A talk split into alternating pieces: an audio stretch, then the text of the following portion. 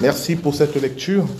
Je rappelle que euh, depuis deux dimanches, on a commencé une série de prédications sur les dix commandements, ou plutôt en hébreu les dix paroles. Et dimanche dernier, on avait vu dans euh, la manière de compter des Hébreux le premier commandement, la première parole. Je suis l'Éternel ton Dieu qui t'ai fait sortir d'Égypte, de la maison de servitude. Et on avait vu que Égypte en hébreu se dit Misraïm, c'est-à-dire euh, le lieu des tourments, le lieu de l'oppression. On avait vu que Dieu n'est pas simplement celui qui, selon les Écritures, a fait sortir le peuple hébreu de l'Égypte. Il est celui qui a pour but, qui a pour projet de nous délivrer de tous nos tourments, de tous les lieux où nous sommes oppressés. Mais il rajoute qui t'est fait sortir de la maison de servitude. Le projet de Dieu, c'est de nous libérer, de nous délivrer de tous nos esclavages.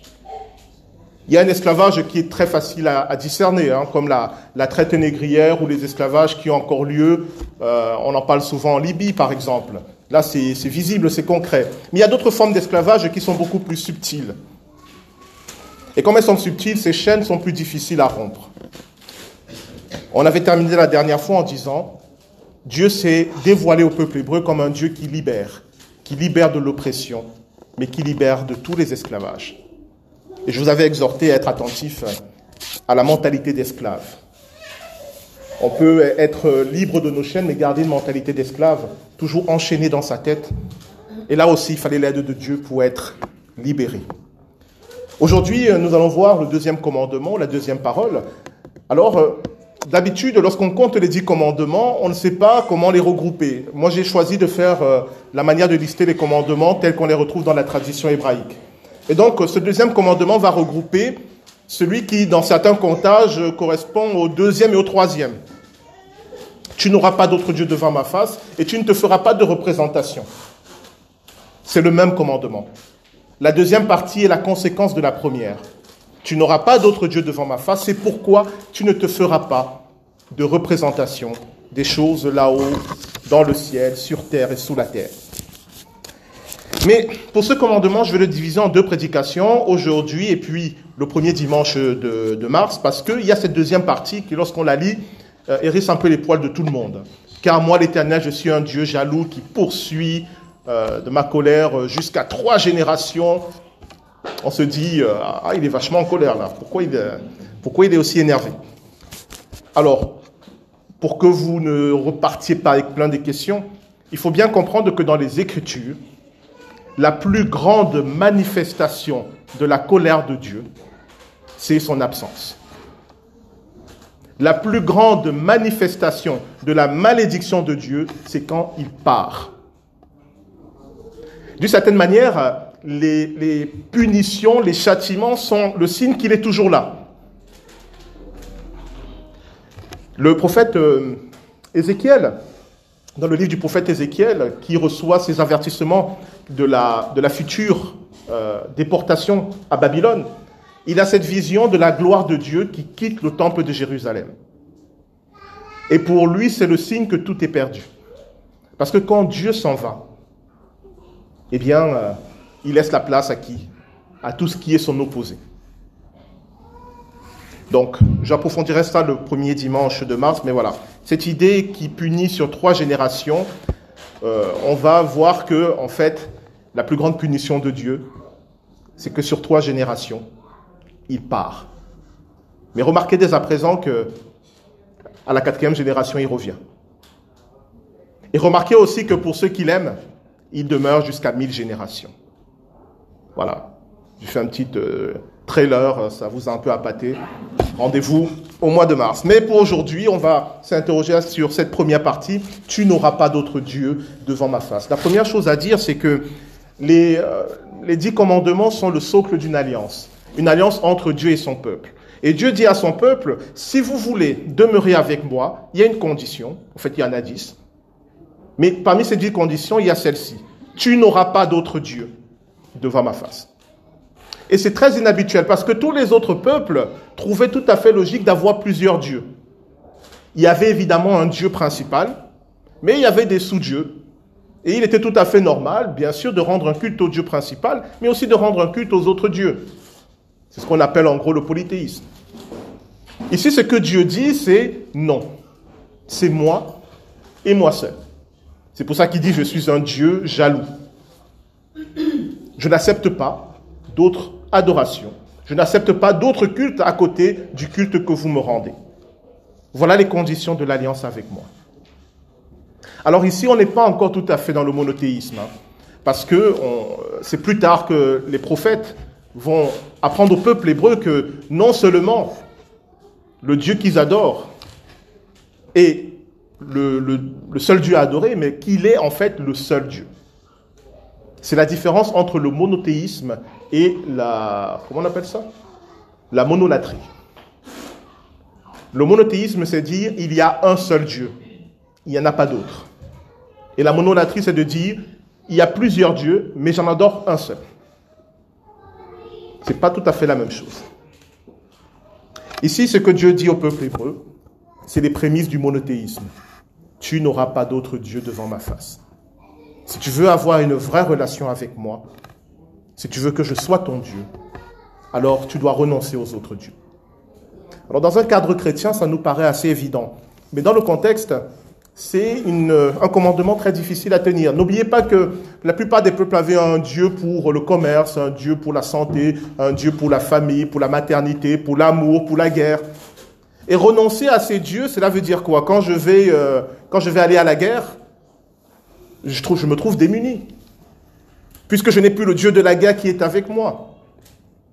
Renoncer au Dieu de la prospérité, cela veut dire quoi? J'accepte J'accepte de ne plus euh, avoir cette euh, puissance tutélaire qui jusqu'alors me rassurait et me donnait euh, de la force. Mais en fait, c'est ça. C'est accepter de dépendre de Dieu seul dans tous les aspects de notre vie. Il n'y a pas un aspect de notre vie, il n'y a pas un domaine de notre vie dans lequel il n'est pas Dieu. Et c'est étrange parce que même en tant que chrétiens, nous raisonnons souvent comme des polythéistes. C'est-à-dire que Dieu est notre Dieu le dimanche matin de 10h30 à, midi et demi quand c'est moi qui fais le culte. Et après, et après, euh, il y a d'autres dieux dans nos vies. Dans les Écritures, on appelle idole tout ce qui prend la place de Dieu dans ma vie, que ce soit matérialisé ou pas. Tout ce qui prend la place de Dieu dans ma vie est une idole. C'est un autre Dieu que j'ai élevé. Ce qui est marrant, c'est que dans l'histoire euh, du protestantisme, dans les querelles entre protestants et catholiques, euh, euh, les, réformateurs ont reproché à l'Église catholique d'avoir fait de la Vierge Marie et des saints des idoles. En reprenant la définition de l'idole que l'on trouve dans les Écritures, puisqu'on a fait des représentations d'eux et qu'on leur rend des honneurs et qu'on leur adresse des prières. Alors bien évidemment, les théologiens catholiques disaient, mais non, non, on n'a jamais déifié la Vierge Marie ni les saints. Et c'est vrai que dans le catéchisme catholique, il n'est jamais question que la Vierge Marie ou les saints soient des, des divinités. Mais selon la définition des Écritures, faire une représentation à qui on rend des honneurs et à qui on adresse des prières, c'est leur rendre un culte. Et de ce point de vue, ça ne vous étonnera pas qu'un pasteur dise, je crois que les réformateurs avaient raison. Mais ce que les réformateurs n'ont pas vu, c'est que l'idolâtrie prend des formes beaucoup plus subtiles aussi. Et avec les années, les réformateurs ont développé une place importante à la raison dans la foi chrétienne. Au départ, ça partait de quelque chose d'assez sensé. Dieu nous a créés avec notre intelligence, il faut l'utiliser. Dans la foi, l'intelligence a sa place. Il n'a jamais été question de la mettre dans la poche. Je dis souvent que Dieu est suffisamment grand pour ne pas avoir peur de notre raison ni de notre intelligence. Donc il faut l'utiliser. Cependant, ce que les réformateurs ont dit, c'est qu'ils ont dit que tout ce qui n'est pas soumis à notre raison doit être écarté. En gros, tout ce que nous ne sommes pas capables raisonnablement de vérifier, d'expérimenter et d'expliquer doit commencer à être regardé avec suspicion. Ce qu'ils ont fait, c'est qu'ils ont mis la raison au-dessus de la foi. Ils ont fait de la raison une idole, puisque tout passait par elle, puisque tout dépendait d'elle, puisque tout était soumis à elle, ils ont mis la raison à la place de Dieu. C'était une idole aussi. Une idole invisible, mais une idole ténace. Et puis il y a d'autres idoles aussi. L'argent. le travail, le sport. Tout à l'heure, on a lu dans le psaume 115 à propos des idoles, ceux qui fabriquent les idoles et ceux qui les adorent leur ressemblent. Et pendant longtemps, je n'ai pas compris ce texte. Et puis, finalement, je l'ai compris. Un jour, j'ai vu euh, des fans de Johnny Hallyday. Je les ai regardés, mais je dit, mais effectivement, la Bible a raison. Il lui ressemble. Parce qu'il adore tellement qu'ils se mettent à parler comme lui, à s'habiller comme lui, à agir comme lui, à prendre les mêmes valeurs que lui. Ils deviennent comme lui. Et observez un peu les idoles de notre société. Et observez comment ceux qui les adorent ont tendance à vouloir leur ressembler. Le psaume 115 le dit. Ils sont comme eux, ceux qui les adorent. Quelles sont les idoles de nos vies à qui nous nous identifions? Selon la définition biblique, tout ce qui a pris la place de Dieu dans notre vie. C'est-à-dire tout ce qui est le premier, le commencement et la fin de notre vie. C'est-à-dire tout ce par quoi nous vivons. Vous donnez un autre point de repère. Quelle est cette chose dans votre vie dont vous vous dites, si elle n'est pas là, ma vie n'a plus aucun sens? Eh bien, c'est votre idole. Ce n'est pas forcément quelque chose de négatif. C'est juste qu'elle n'est pas à la bonne place. Quelle est cette chose dans votre vie dont vous vous dites, je préfère mourir plutôt que de me passer de cette chose C'est votre idole. Et si cette chose, ce n'est pas Dieu, eh bien, vous êtes dans l'idolâtrie. Je m'adresse ici aux chrétiens. Celui qui ne croit pas en Dieu, qui euh, ne croit pas qu'un Dieu existe, c'est autre chose.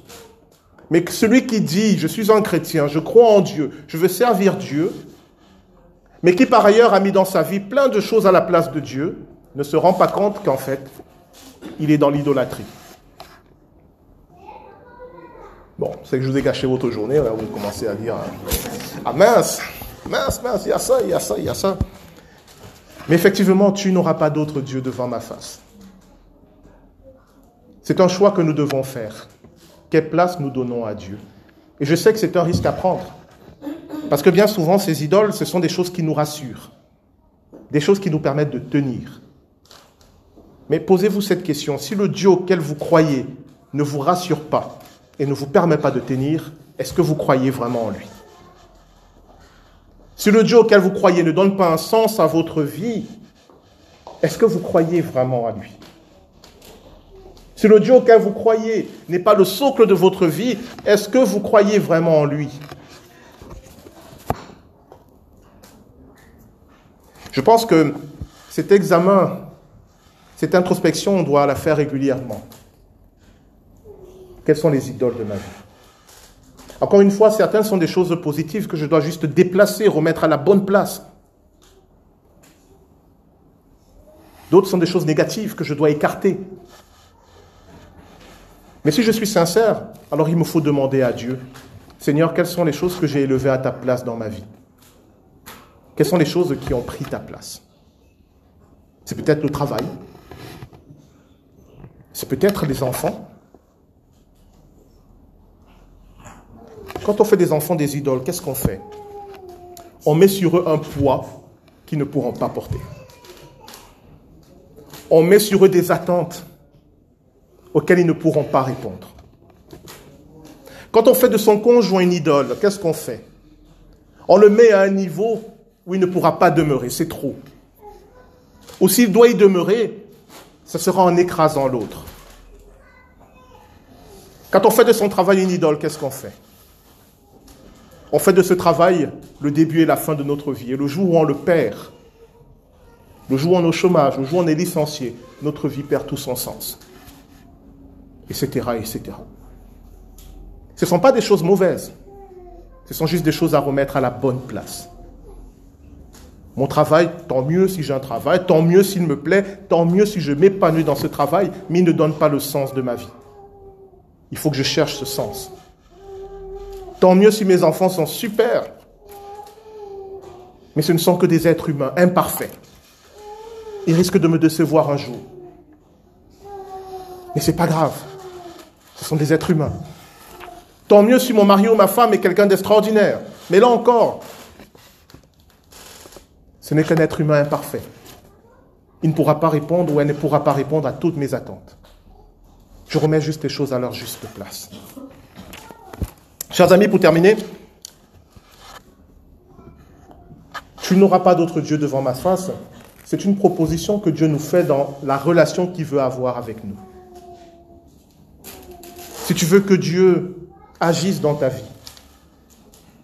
si tu veux que Dieu te bénisse, si tu veux que Dieu soit le maître de ta vie, alors tu dois renoncer à tes idoles, à toutes ces assurances vie que tu as pris un peu à droite à gauche. Je parle de manière symbolique. Hein.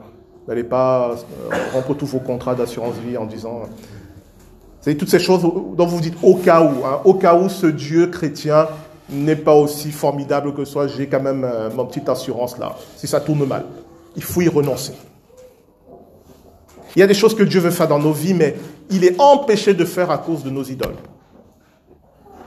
Parce qu'elles se tiennent entre lui et nous, et tant qu'elles sont là, il n'agira pas. C'est ce qu'il dit lorsqu'il dit jusqu'à la troisième et la quatrième génération.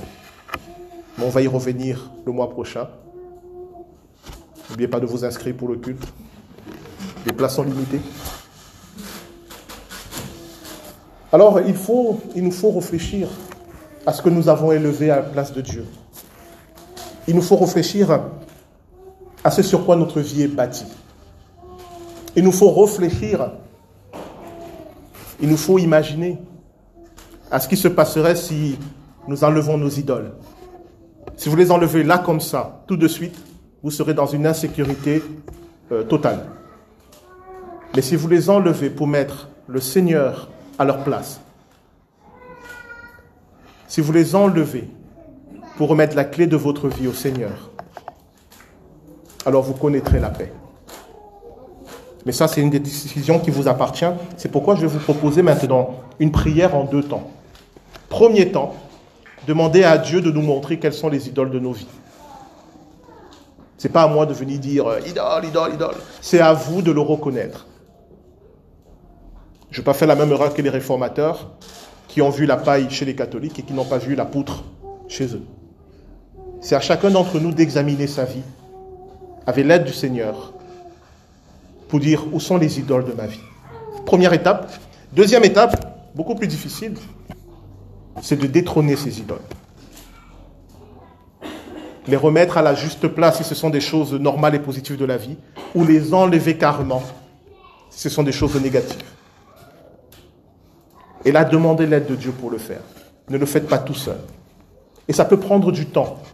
Ça peut être une épreuve, ça peut être difficile, mais ça vaut le coup ça vaut le coup.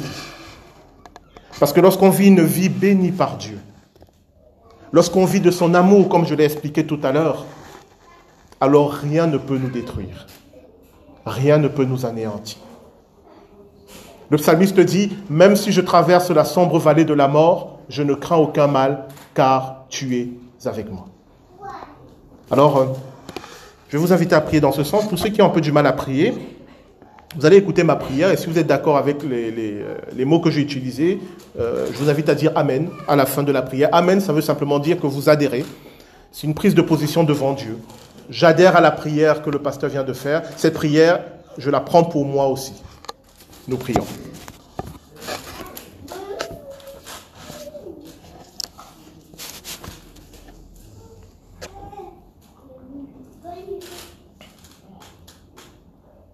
Seigneur notre Dieu,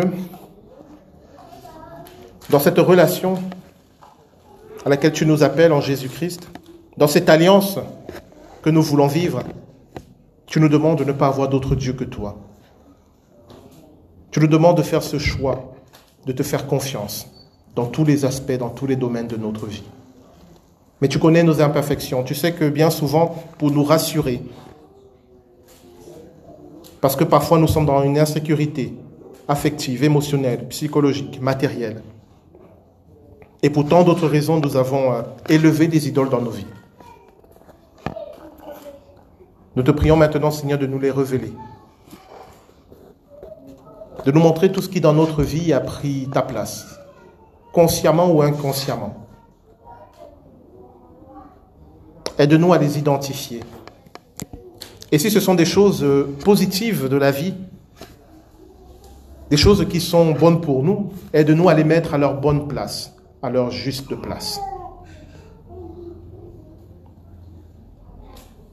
Mais si ce sont des choses négatives, destructrices, contraires à ta volonté, alors aide-nous à en être délivrés complètement et définitivement. Car oui, nous ne voulons pas avoir d'autre Dieu que toi, toi qui t'es révélé en Jésus-Christ, toi qui nous as aimés le premier et qui nous aime encore. C'est toi que nous choisissons ce matin et nous le proclamons au nom de Jésus-Christ. Amen.